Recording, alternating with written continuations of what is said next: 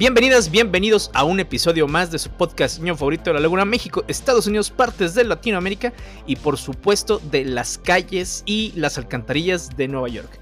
Mi nombre es Abraham Cuellar y aquí en Nerdify estamos abriendo nuestra tercera temporada y primer episodio del año. Y como siempre también me acompaña mi amigo Carlos Sánchez. ¿Qué onda Charlie? ¿Cómo estás? Hola, hola, ¿qué tal Abraham? ¿Qué tal amigos?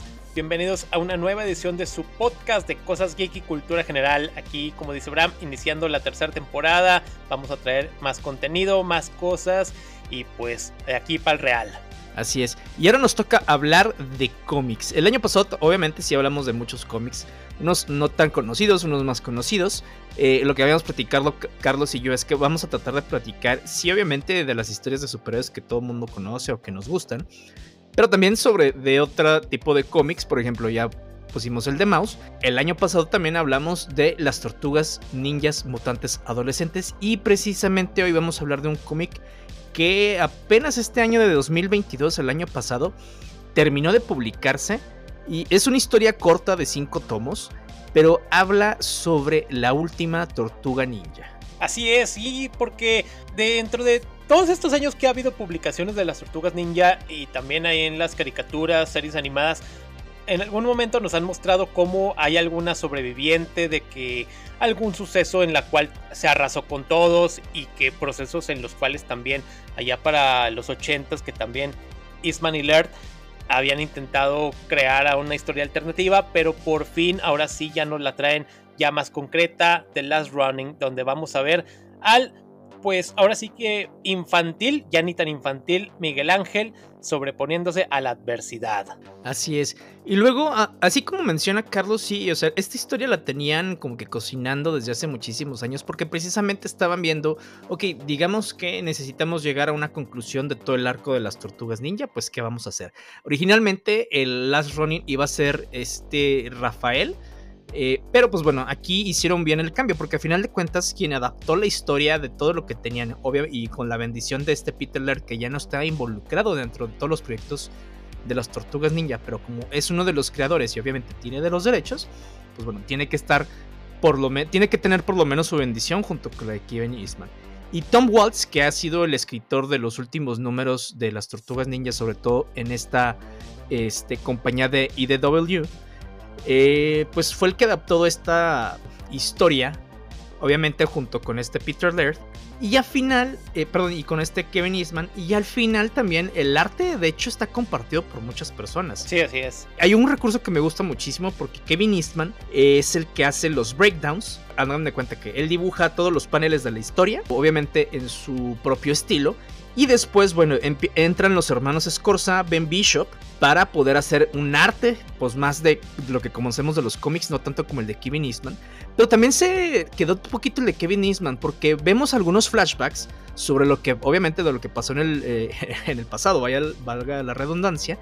Y ese es el arte de este Kevin Eastman, a lo cual se me hizo muy chido porque nos nos da como que esta vista al pasado con eh, para dibujos del pasado. Entonces que hayan podido meter estos elementos dentro de la historia, dentro de los cómics, se me hizo muy muy buen, eh, pues no sé, un muy buen detalle. Sí, claro, este, este proyecto que como dices viene de IDW, de esa última saga que se empezó acá en los 2000 y que en algún momento se habló mucho de que sí, es la muerte de Donatello, efectivamente, porque recibe una tremenda golpiza por Bebop y Rocksteady. Que pues, sí, los paneles son un tanto crudos, como lo agarran a, entre una sierra, le arrojan una pantalla por, por la espalda al caparazón y finalmente le terminan dando con un marrazo. Y finalmente, que si muere, que si no muere, se va resolviendo así la cosa. Pero finalmente, pues con esta historia de The Last Running, vamos a ver cómo mencionamos a Miguel Ángel, pues teniendo que madurar a ahora sí que desarrollando su personaje de una manera tremenda. Sí, no, tremendo. Y a lo largo de lo que viene siendo estos cinco tomos, pues vamos viendo las motivaciones, cómo pasaron 16 años desde que ocurrió, eh, digamos, la catástrofe. Ahorita no se las vamos a spoilear porque está muy interesante lo, y meramente la lectura es muy sencilla, es muy digerible y cualquiera, a pesar de que sí, hay, sí hay este palabras altisonantes, hay unas escenas así un tanto medio gore, está bien para todo el público, está y vemos ese se sale totalmente de esas tortugas tan infantiles, que de las cuales son las más famosas, las de la caricatura de los 80s y también las de Archie Comics, de allá también de, la, de los 80s, que era así meramente una eh, adaptación de la serie animada, hasta que finalmente aparece lo que es el volumen 2 y luego hay una eh, nueva edición de las tortugas en la cual ya se adopta un poco más ese estilo maduro, también es como en el 95 por ahí. Ya, pues ya saben, finalmente van sacando, eh, se van a salir, pueden escuchar todo el contenido en nuestro programa que hicimos exclusivamente de las tortugas ninja, y está muy bueno, tiene mucho, mucha variedad. Pero The Last Running pues vemos esa adaptación en la cual finalmente vamos a tener un final muy interesante que va, tiene, es abierto y que meramente se va a conjugar con la, pues no tanto con la continuación que va a tener de las Running que se llama The Lost Years que va a salir publicado apenas a finales de enero de este año y que pues eh, va a haber los primeros años o los años que nos vienen marcados. Vamos a ver qué ocurre con estas tortugas. Así que pues bueno, vamos a ver qué ocurre con todos los amigos de las tortugas, con los enemigos, qué fue pasando con cada uno de ellos y finalmente qué obliga a Miguel Ángel a dejar de ser el paritude, a ser esta tortuga pues ya pues sombría y con muchos, literalmente fantasmas del pasado. Sí, fíjate que dentro de eso eh, me gustó el que hayan hecho ese, por ejemplo, utilizado ese recurso de las tortugas platicando entre ellas eh, dentro de las páginas, ¿no? Digo, luego, luego se ve que dices, ah, bueno, pues se me hace que están muertas. Sobre todo porque las, eh, la mayoría de las personas que empezaron a, eh, empezamos a leer The Slash Running es porque te estaban básicamente diciendo que todas las tortugas estaban muertas, menos una. Y el título te lo dice también, entonces digo, pues cuando salen estos, digamos, Miguel Ángel platicando con las tortugas, que parece que están vivas, pero en realidad no. Pues por obvias razones digo, es un recurso bastante bueno, pero pues a final de cuentas creo que ya todo el mundo sabíamos. Sí lo padre es cuando descubres, por lo menos en el primer, vaya, en, el primer tomo al final, que se, trata de, de Miguel Ángel, porque pues esta tortuga al parecer trae las armas de todos, ¿no? Entonces, este, muchas personas obviamente se decían, ah, pues es Rafael o puede ser Leonardo y tal vez Donatello, pero nunca se habían imaginado a nadie a Miguel Ángel. De hecho, cada vez que salen las tortugas con alguna de las máscaras, las máscaras salen pues sin color o, y la, de este, The Last Running, la de Miguel Ángel aquí, pues sale en negro. Entonces, pues es como para tratar de darnos un poquito más de misterio. Que digo, a final de cuentas, el, misterio se descubrió desde antes de que saliera el cómic. Así es. Entonces, digo, pues así como que mucho, mucho, mucho spoiler pues no es. Pero lo que dice Carlos es cierto, o sea, la historia es sencilla y al ser sencilla es este, pues es rápida de digerir. Eh, son cinco tomos de los cuales están rapidísimos, pero están eh, entretenidos, o sea, no son rápidos así de termino, sino te entretiene, te entretiene el que se vayan, eh, ¿cómo se llama? Mezclando los personajes, el que vas descubriendo un poquito la historia, estos flashbacks que están pasando. Este, sí está muy llena de sentimientos, por lo menos la obra, este, entonces, pues, porque vas, vamos viendo, ¿no? ¿Qué le fue pasando a las tortugas? Vamos viendo qué le fue pasando a Miguel Ángel. Vamos viendo cómo se va desenvolviendo Miguel Ángel ya en, en Nueva York del futuro, en donde pues casi tienen sitiado todo, como la ciudad, el clan del pie, O, The Foot Clan. Y pues bueno, al final de cuentas, sí agarran obviamente elementos de todas las demás tramas de las tortugas ninjas de este run de IDW, que todavía sigue, por cierto.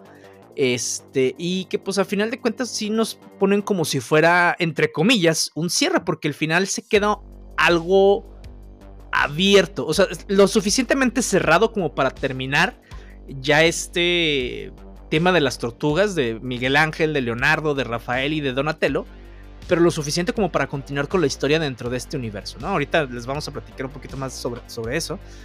Pero pues al final de cuentas yo creo que eso es lo que tienen que saber cuando vengan aquí. O sea, es una historia rápida, es una historia entretenida, es una historia sí llena de emociones y es una historia con mucha nostalgia que te, que te lleva de las tortugas. Y como dice Carlos, o sea, sí estamos muy acostumbrados a ver a estas tortugas en la parte cómica, en la parte como niños, porque pues bueno, crecimos con las caricaturas de los, de los 80s, que obviamente nosotros lo vimos hasta los 90s, crecimos con esas películas, e incluso los shows que se hicieron después de las Tortugas Ninja, pues eran para niños, o sea, no para adolescentes, no para adultos, eran sobre todo para niños, y casi todo lo que hace a las Tortugas Ninja es para niños.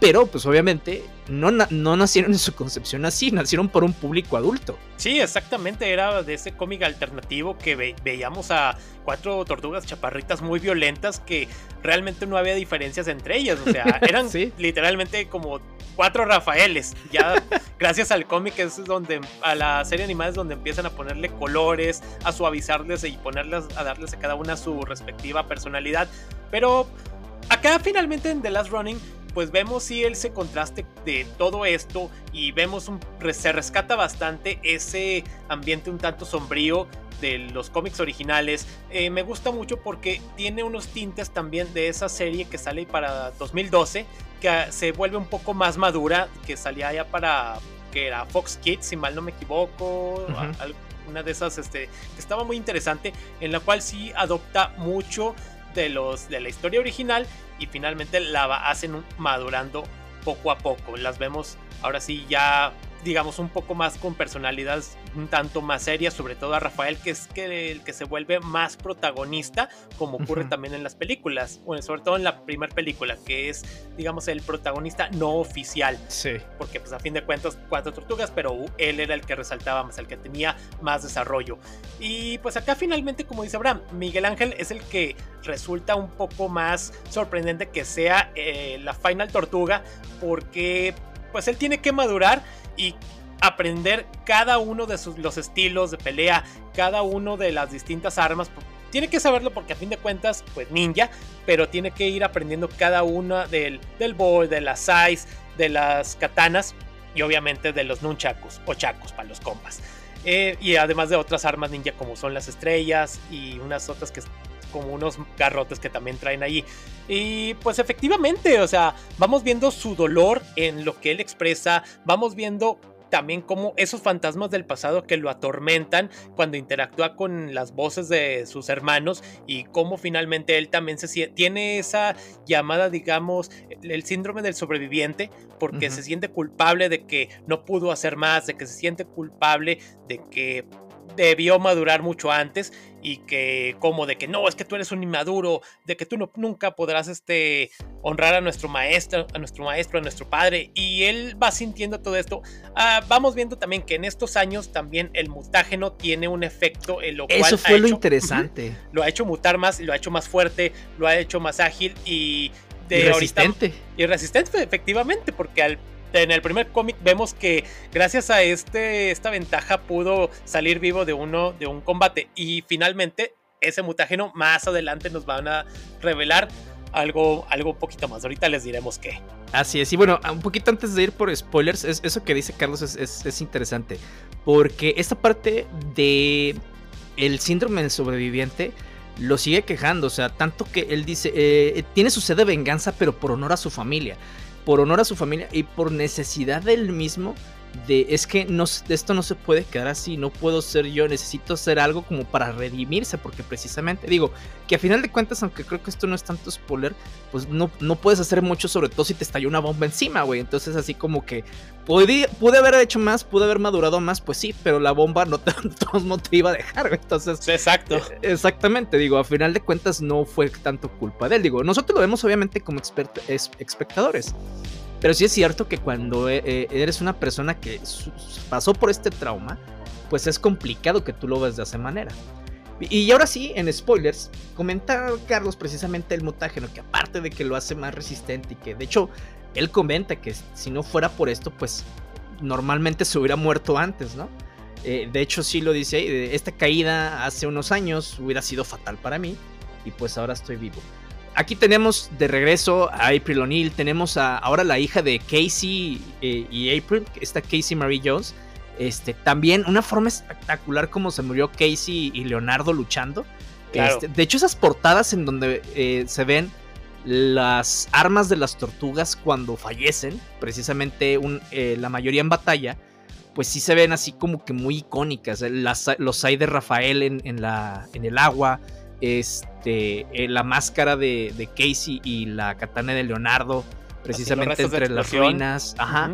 Y pues obviamente el bo de este Donatello y pues el maestro, el libro del maestro Splinter, pues en la nieve en Japón, después de una pelea contra el Foot Clan donde los traicionaron. Entonces, e, esto nos lleva precisamente a que este final que nos dejan abierto, porque a final de cuentas Miguel Ángel muere, después de cumplir con su venganza, después de haber ayudado a la gente de Nueva York a librarse de este yugo, obviamente con una resistencia que ya había, que estaba liderada por estos. Pues esto nos lleva a que Abril empieza a hablar del mutágeno, en donde le comenta, y Miguel Ángel fue el que lo descubre, que la hija de, esta April al parecer tiene más fuerza, tiene más velocidad, tiene más aguante que las personas normales, entonces le dice, oye, pues qué pedo. Entonces ella le comenta, pues que sabes que eh, esto viene de sus dos padres, tanto de Casey como, mí, como mío, y esto pudo haber sido debido a el tiempo que pasamos con ustedes y que el motágeno nos fue afectando sin que nosotros lo supiéramos, y obviamente eso pues pasó a sus genes. Entonces, pues bueno, a final de cuentas, hasta ahorita todo está bien, no sabemos cómo va a evolucionar esto, porque al final lo dejan abierto. Después de que eh, Miguel Ángel muere y que esta Casey Marie Jones está entrenando, pues se ve que también descubrieron cómo duplicar un poquito el mutágeno y vemos que tiene a cuatro tortugas en una pues en una pecera con el mutágeno donde dije, ah, hijo.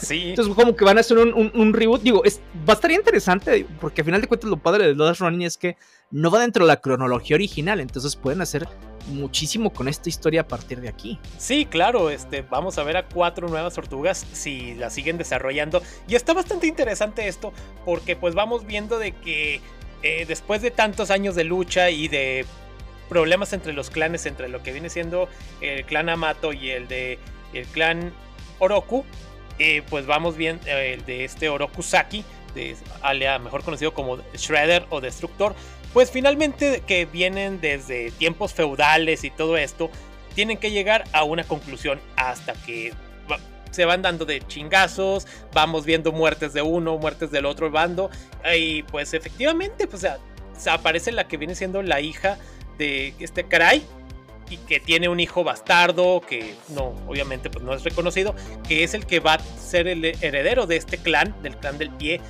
que pues va a ser lo que su abuelo no hizo, así algo tipo Kylo Ren y, este, y Darth Vader, así de que yo voy a ser el mero mero.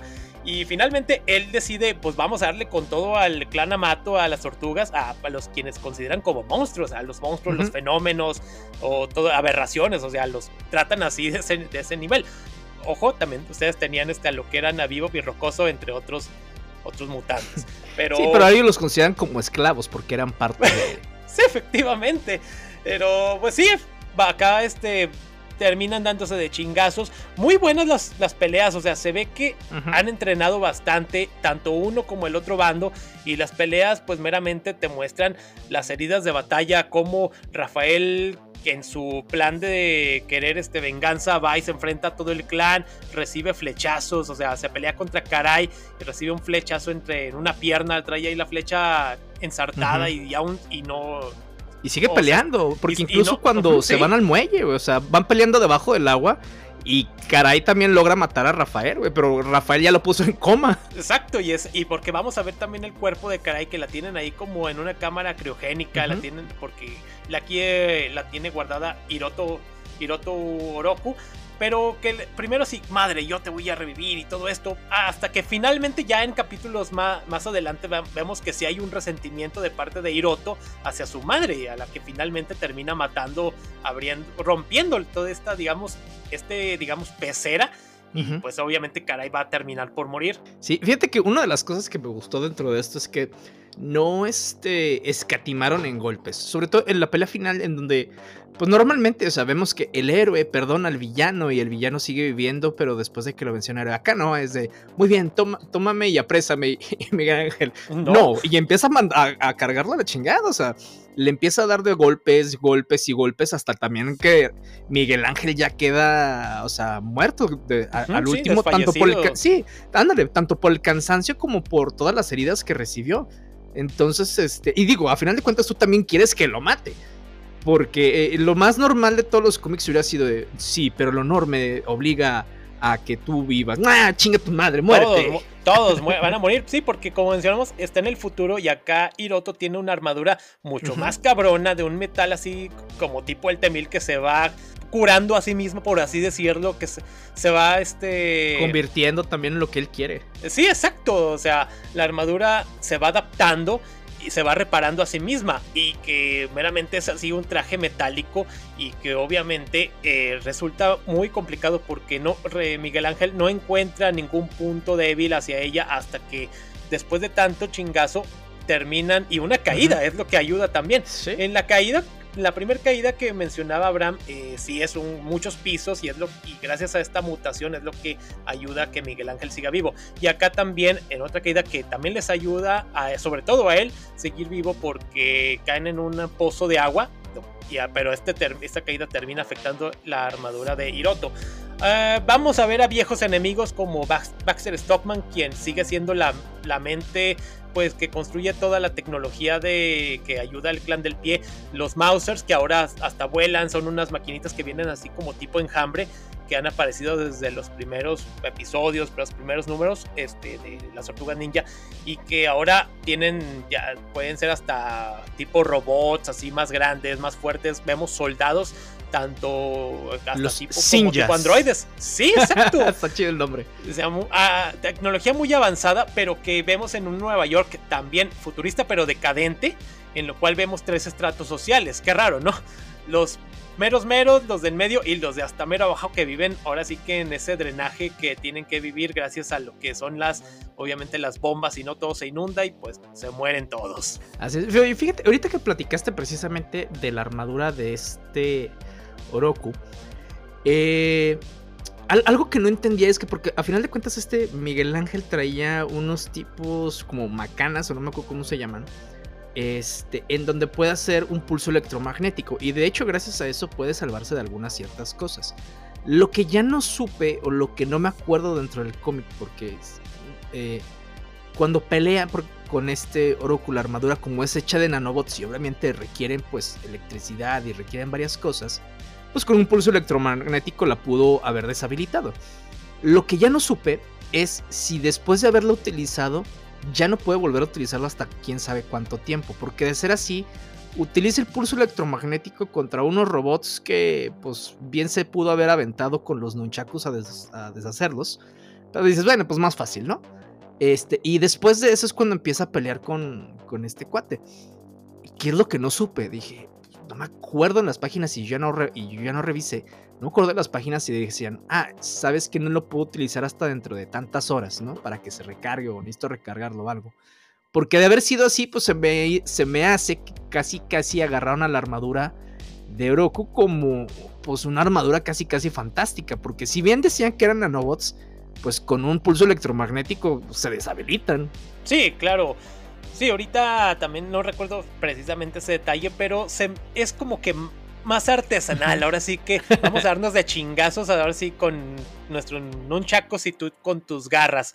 Y efectivamente con las navajas este, va causándole gran daño al mismo Miguel Ángel que en algún momento de distracción eh, recibe una rajada, una buena rajada en la panza y que también Hirotu en algún momento también de que no, estás, has cometido un grave error, le quitaste los ojos a tu rival y efectivamente, o sea, a pesar de lo hábiles que son, ambos llegan a cometer errores por el fulgor de la batalla, por ese, digamos, distracciones a veces no tontas, pero por lo mismo movimiento de idas y venidas, hasta que finalmente en ese gran enfrentamiento final los vemos en los vemos allí en el barro, los vemos ahora sí que hasta que alguien muera o los dos o uno al otro y se pone muy interesante y al final es muy emotivo, sí te saca una lagrimita porque así dices, oh mira, todos juntos finalmente y hay unos... Ah, sí, es, eh, esa como que paneles imaginados si estuvieron bien acá de que... sí, este, cuando de que están, está Miguel Ángel recuperándose y están todas las tortugas, este, hey flojo, levántate, tenemos que ir a entrenar o... Pero ya cuando vemos ese último panel de que sí, ya todos aquí, amamos la ciudad, huele a Nueva York, está el mismo que... huele a casa. Ah, sí. el mismo Casey Jones también, este, los vemos allí en arriba de uno, en la azotea de algún edificio y el sol esté dándoles a, a ellos así como que mostrando un nuevo futuro, un nuevo porvenir y hasta que ya vemos a lo que mencionaba Brahma más adelante, de donde vemos a a Casey Mary Jones y a la misma Avril Lavigne, quien también en la batalla en el pasado, pues, en esa explosión, había perdido un brazo y parte de una pierna, así que tenía unas prótesis. Y pues ya es donde vemos ahora sí que están creando a cuatro nuevas tortugas. Sí, quién sabe qué vaya a pasar con esto, porque de hecho yo ni siquiera sabía que iba a haber una precuela hasta que me está diciendo Carlos hace ratito. Este que se llama The Lost Years, que por cierto sale más o menos el 25 de enero de este año. Entonces, digo, por lo menos tenemos precuela. No tengo idea si tienen planes para continuar, digamos, este tipo eh, de historias. Que te digo, estaría bastante bien, no sería nada complicado. Y también se me hace. Se me hace bien que no saquen, por ejemplo, como eh, un spin-off, ¿no? Del mundo de Last Running 1, 2, 3, 4, 5, 50 mil, sino que sean como que este tipo de series autoconclusivas que te pueden dejar finales abiertos, ¿no? Para si las puedes continuar. Sí. Por ejemplo, si no continúan con esto, a mí se me hace súper bien a final de cuentas. O sea, el final fue muy bueno y lo puedes dejar así. Este, pero si no, pues bueno, tienes como nada como lo están haciendo últimamente en los cómics de tanto en Marvel como DC que tienen como 800 mil títulos de dos superhéroes, güey. O sea, hay como cinco de Batman, que digo, o sea, me gusta Batman, pero ya llega un momento digo, no, ya, es suficiente. Es una sobreexplotación. Y creo que acá de The Last Running hay un proyecto no oficial eh, entre de CGI que no está así tan pulcro, pero de creo que lo hicieron allá de un país del norte de Europa, en la cual sí se ve una de las escenas en las cuales este, eh, que Miguel Ángel, cuando cree que falló, a, deshonró a su familia, que está a punto de suicidarse, eh, está esa ah, escena. Y por ahí está, pueden buscar, ahí anda el video. Pero sí estamos, ojalá un día veamos esto ya en, ahora sí, con un proyecto, pues ahora sí más concreto de, animación o película. estaría muy interesante porque, y ojalá que, y que tenga eh, obviamente la madurez que necesita este proyecto, que no sea tan suave, porque como mencionamos, en algún momento en esas series animadas sí se trató de llevar a cabo algo parecido, pero no pasaba de allí, en el que sí, en el futuro nada más hay una tortuga y que eh, quiere que vengara a todos porque murieron, pero acá finalmente lo vemos plasmado y de una buena manera que le sirve tanto a la generación, pues ahora sí vieja, y a la nueva guardia. Así es, sí, digo, a final de cuentas um, son, son historias que bien podrían, como dices, poder adaptarlas sin problema. Yo creo que, pues obviamente, yo creo que lo mejor es en animación porque ya vimos lo que se trató de hacer con las últimas dos entregas de las Tortugas Ninja. Que estuvieron de con los diseños de las Tortugas del Nabo. Este, incluso la última serie animada que sacaron, no la vi, la, verdad. Eh, este, es, es la primera vez como que a las tortugas les ponen un tipo de. ¿Cómo te De diseño diferente por personalidad. Al que. Digo, a mí no me gustó. No sé cómo le fue al público con, eso. Pero la cancelaron hace poquito. Porque creo que no tuvo, pues, como que. El rating adecuado, ¿no?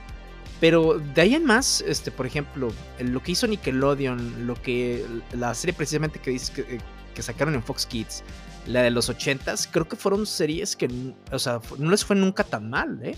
O sea, la de Nickelodeon creo que tuvo hasta cinco temporadas. Temporadas, sí. Este, y, este, sí, y la verdad yo sí me, yo sí me la yo sí me la aventé, creo que hasta la tercera, no me acuerdo.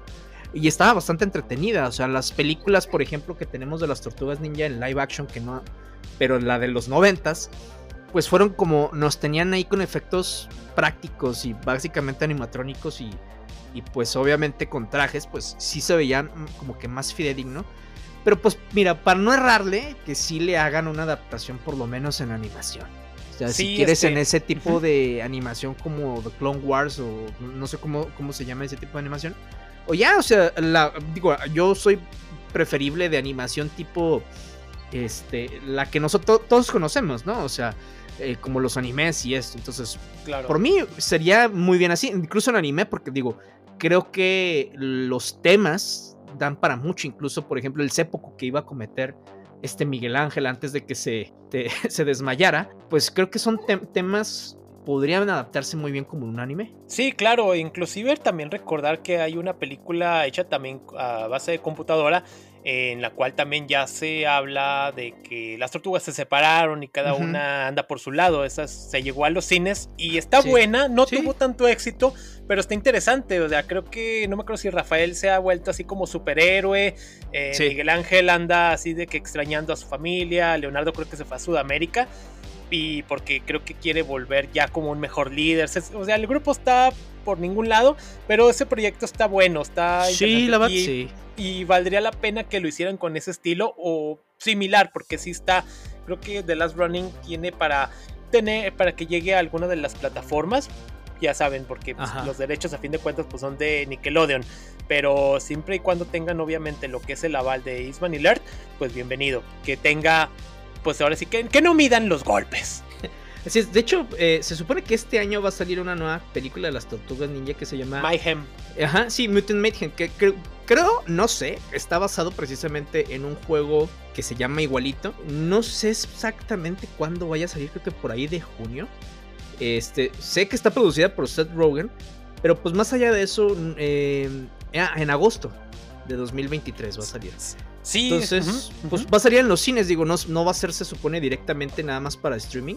Afortunadamente, quién sabe cómo vaya a estar. O sea, no, no tenemos todavía un tráiler o algo que nos diga qué onda. Sí, no, todavía no hay, porque sí ha habido mucha publicidad en Nueva York, se están poniendo grafitis por todos, eh, por todos lados, y qué bueno que va a llegar, al cine, eso significa que va a estar bueno, porque este año 2022 salió una película para Netflix que dura como una hora y media, la verdad la empecé a ver, ya no la terminé, porque me puse a ver otras cosas. Está bien. Sí, y luego le, la termino. Sí, nada más vi los cinco, cinco, primeros minutos y por X o Y me distraje y dije, ahorita le sigo. Y ya después ya no le continué. Pero pues bueno, vamos a ver. La, mira, la verdad es que la película está bien. O sea, no es la gran cosa. Este, pero te entretienes un ratito. Claro, eso es bueno, porque las tortugas siempre tienen que seguir. Y recientemente en algún localito donde vendían ropa, había así como que ropa para niños de las tortugas. Dije, las tortugas viven. sí, mira, ojalá, la verdad es que nunca, nunca moran. Yo creo que fue parte de mi infancia. De, obviamente, gracias a la caricatura de los ochentas. Eh, de hecho, en Navidad siempre me acuerdo que mis papás habían comprado unas esferas de las tortugas ninja con, eh, para el árbol. Y teníamos unas botitas de las tortugas ninja. La mía era de Leonardo y la de mi hermano era de, este, de Donatello. Y tenía algunas de las figuras. Nunca las tuve todas, ¿eh? Creo que yo nada más tenía a Leonardo. Mi hermano tenía, creo que a Miguel Ángel. Creo que por ahí andaba uno, de, no me acuerdo si vivo, que Rocksteady y, se acabó. ahí tenía obviamente las que vendían las espaditas y eso. Pero yo creo que, o sea, es, es una de esas cosas que se pueden adaptar tanto para niños como para adultos sin ningún problema, güey. Sí, claro, tiene para ambos, porque, pues, como dices, o sea, las tortugas fueran para un público más maduro y pues qué caray, pues, ojalá que continúen estos proyectos. Y pues volviéndoles a recordar, está el, está el capítulo de Teenage Mutant Ninja Turtles, ahí está disponible y está, tiene bastante contenido. Así es. Oigan, y pues vámonos a las noticias que precisamente ahorita hablando un poquito de cómics, y pues de cosas un poquito viejas. Este Jerry Ordway, eh, pues escritor también de DC Comics y de otros eh, de Marvel, va a escribir y a dibujar sobre los personajes que creó Stan Lee, que hace poquito pues cumplió un los, 100, los 100 años, bueno, hubiera cumplido 100 años. Eh, los personajes que creó Stan Lee en DC Comics, que se llaman Just Imagine Stan Lee DC Universe, que en algún momento de la vida platicaremos sobre esos, y ellos están en Tierra 6. Entonces, eh, precisamente para celebrar la vida de Stan Lee, este Jerry Orway, junto con Michael Osland, que precisamente ha sido el productor de todas las películas en las que ha aparecido Batman, va a escribir junto con él estas, pues, diferentes, pues, compilaciones de historias dentro de este universo, ¿no? Entonces, este, pues veamos a ver qué onda. Digo, la verdad es que sí están entretenidas las historias que pone Stan Lee. No esperan nada, ver absolutamente nada de DC Comics en eso, porque pues era, creo que el chiste, crear un universo totalmente diferente, en donde Stan Lee agarraba como que ciertos conceptos bueno, pues él los eh, ponía a su propio estilo. Claro, vamos a ver qué tal cuando salga este proyecto. Y pasando en otras noticias, este fin de semana, recordándoles que estamos grabando el miércoles, eh, pues ya saben que pues, Jeremy Renner, mejor conocido como Hawkeye, el Hawkeye, sufrió un accidente con una barredora de nieve que él operaba mientras estaba ahí en su casa. Según dicen los reportes que trató de ayudar a, una, a un automovilista que estaba atascado y por X o Y razón la máquina se echó a andar y pues este le pasó por encima graves heridas, llegó, lo tuvieron que hacer dos operaciones hasta que finalmente ya publicó una foto en sus redes sociales en la cual pues agradeciendo a los fans de que pues iba a salir adelante todo eso parece que no pasó a mayores porque pudo haber sido haber estado mucho peor la cosa pero pues bueno ahí sí que por hacerle a la buena acción el destino le jugó una mala una mala acción una no pudo con él pero sí Don Barredora claro me llama usted entonces voy Sí, oigan, y una serie que precisamente habíamos hablado en los últimos capítulos, bueno, en, capítulos un poquito más recientes de aquí, es la de 1899. Eh, ustedes, si escuchan el capítulo donde hablamos de ella, pues verán que no nos gustó bastante. O sea, la vimos y todo, y no es que no la hayamos entendido, simple y sencillamente, pues no nos atrapó, no nos atrapó la historia, no nos atrapó los personajes. Este, lo más interesante fue el final. Pero bueno, Netflix ya la canceló. Y pues obviamente la gente, no, es que Netflix cancela todo y bla, bla, bla, bla, bla, bla. Pero eh, precisamente hay una página que nos dice más o menos el por qué Netflix cancela ciertas series.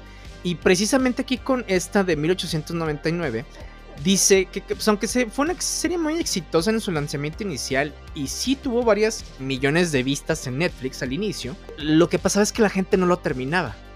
O sea, de repente, 1899 debutó con 87.9 millones de horas de reproducción entre muchísimos usuarios en la plataforma, pero más, o sea, solamente el 32% siguió la serie después del tercer episodio.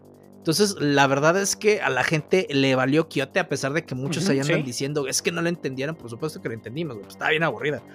O sea, claro. y, pues obviamente aquí lo que pasa con Netflix es que Netflix lo que valora es el porcentaje de la gente que termina de verla. Entonces, mientras más la termines de ver, porque te conviene, la Netflix le conviene que estén más horas en su plataforma, pues es más fácil que la pueden renovar. Entonces, pues no la renovan porque la gente no la terminó de ver.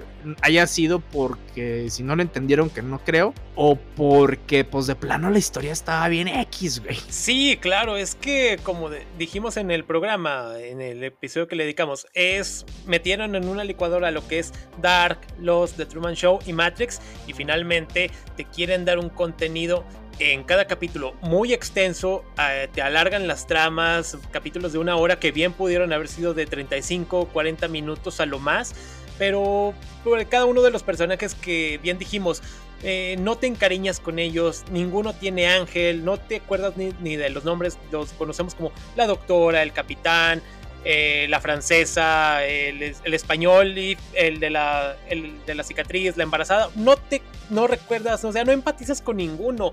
Y pues finalmente tampoco es así que digas, uy, una historia tan original ni nada, ni tampoco como unos de que no, es que la cancelaron porque a ustedes no les gusta pensar, prefieren élite. Pues no, güey, es que la serie eh, solamente se vende como de los creadores de Dark y no te ofrece nada más, o sea, no hay un plus, no tiene punch. No, la verdad es que eso, yo le decía a Carlos, güey, no mames, lo entendí menos a Dark. Y me encantó Dark. O sea, si al principio es de que a ver qué, qué pasó aquí. O sea, y si de repente, sobre todo con el tema de los diferentes personajes que saltaban en el tiempo. Dices, a la verga, entonces este güey es este güey, entonces aquí, o sea, a ver cómo pasó. O sea, sí te ponía a pensar, güey. Y si de repente te, te un poquito. Pero es que la trama estaba bastante buena. O sea, estaba. Eh, con los personajes te encariñabas. Y es lo que decíamos en, en nuestro capítulo de 1899. Es que no, la serie. Pues no, no impactó, güey. O sea, sí la, la llegamos a ver nosotros precisamente por lo que dice Carlos, la premisa de, de los productores de Dark. Y dijimos, ah, güey, pues quiere decir que ha de estar más o menos igual de buena. Pero no, la verdad es que no. O sea, no culpo a la gente que después del tercer episodio lo han dejado de ver. O sea, yo creo que es lo que yo le dije que le dije, puta, güey, creo que voy a terminar de verla nada más porque vamos a hablar de esto. Pero la verdad es que no me llama, no me está llamando la atención, no me atrapa. Sí, exacto. Y pues sí se, según se sabe, planeaban que llegaran hasta una tercera temporada. No se sabe si el proyecto se vaya a rescatar para alguna otra plataforma, porque pues Netflix de plano dijo Nel carnal. sí, qué bien. Bien por Netflix. pues, pues bueno, este y, de series que también van a llegar a su fin, pues hace unos días salió lo que es el póster de The Flash, de esa serie que va a llegar a su fin ya ahora en febrero. Por fin se cierra el arco del corredor escarlata. y que de entre los avances que nos han dado es de que tendría una aparición Stephen Amell, ya saben, este Green Arrow, Oliver Queen y que en su serie pues él tuvo su obviamente llegó porque murió y todo esto, pero no se sabe todavía si vaya a ser un flashback o algo del multiverso, quién sabe, pero de que va a estar Stephen Amell, pues va a estar y que pues bueno, también esta serie que también se estiró demasiado y pero así tipo de Walking Dead hasta que ya definitivamente se va a cerrar y pues ya estaría casi por terminarse todo el Arrowverso. Sí, mira, yo creo que mucho de lo que les falló, digo, y entiendo porque a final de cuentas era el medio en el que estaban en televisión por cable. Pues yo creo que eran los veintitantos episodios, güey, para contarnos una historia. Porque muchas de las veces eh, sabemos que en estas series de veintitantos episodios, muchos de ellos son eh, pues nada más de relleno, güey, porque no te sirven mucho para la trama, no te sirven ni siquiera para desarrollar los personajes. Entonces, pues, no. Eh, ¿Qué fue lo que le pasó a Arrow? Salió como la. al principio incluso. La serie del momento. Pues obviamente en Arrow después de ahí salieron varias, varias otras. Y después se fue haciendo igual de chafa, igual de aburrida. Este, creo que ya hasta el final que se termina la serie es cuando, ah, esta última temporada que eh, estuvo buena, ¿no? Y lo de Flash pasó algo similar. Empezó muy bien, primera, segunda temporada, la tercera como empezó a chafear, la cuarta, yo no sé. Y ahorita la que van así como que, yo sí la dejé de ver. Y eso que me gustaba muchísimo la serie, la esperaba cada vez que salía. Eh, al grado también después de que sale eh, Legends of Tomorrow, que también empezó muy bien, pero pues, ya empezaba a traer estos mismos problemas que traían todas estas series. Lo mismo le pasó a Batwoman, pues lo mismo ya le va a pasar a Stargirl, a Supergirl. Entonces, pues muchas de esas sí nacieron muertas, ahorita ya viendo en retrospectiva, o sea, no iban a durar mucho.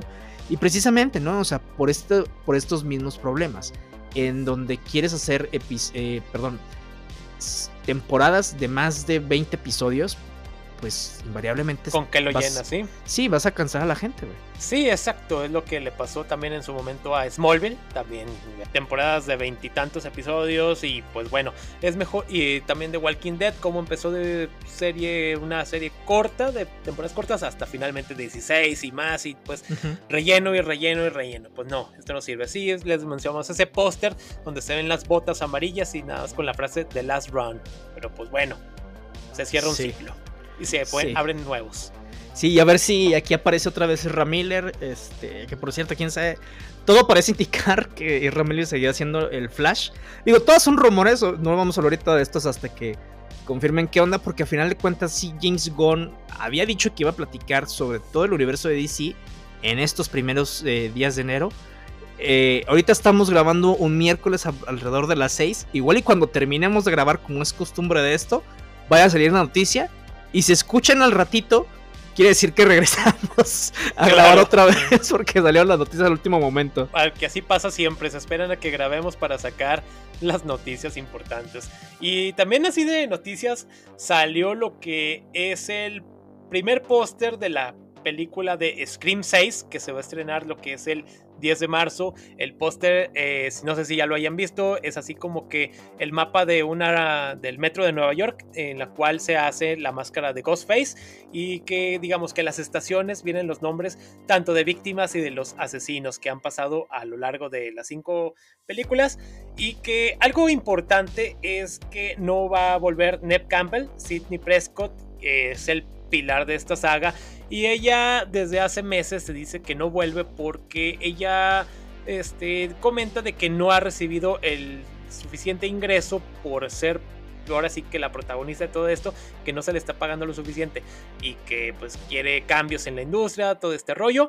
Y así que finalmente ella declinó la, oferta de volver al proyecto, a lo cual los productores también dijeron, ok, entendemos de parte de NEP, pero pues el proyecto, la saga de Scream tiene que continuar y tenemos pues grandes esperanzas de que esto pueda ampliarse. Nada más, este, pues va a volver lo que es eh, Courtney Cox y que de entre las protagonistas, ya saben, eh, Gina Ortega, ya saben, la nueva Merlina, este, Aiden Penetier y Melissa Barrera entre el cast. Así que pues bueno, se va a poner interesante. También lo que es el 14 de diciembre salió lo que es el salió el primer teaser que se ve así en el, en el subway de Nueva York y que pues bueno, como mencionamos, entre esas estaciones que vienen en ese póster, pues vienen nombres de Sissy Copper, de Billy Loomis, de Dewey, Randy, Maureen Prescott y el Robert eh, y el antiguo asesino Mickey. Así que pues bueno, ahí está parte del cast que ya pasó. Algo que me da risa dentro de los comentarios es que dicen, sí, claro, porque ninguna saga que se ha pasado hasta Nueva York le va mal, guiño, guiño. Claro. Bueno, por lo bueno, saga de terror, pues, ¿no? Porque mi pobre angelito perdidos en Nueva York estuvo muy chida.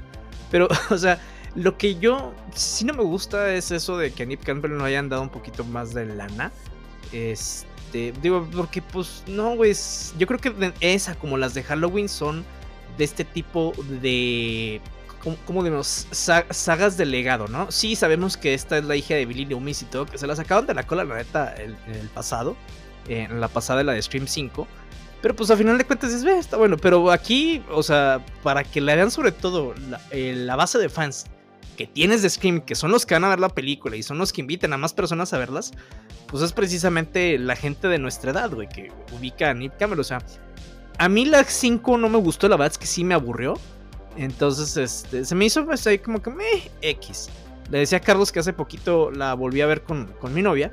Y lo que ella la estaba viendo ya me estaba durmiendo. Este, porque dije, nah, pues eh, yo ya sé qué pasa, la verdad es que me da igual.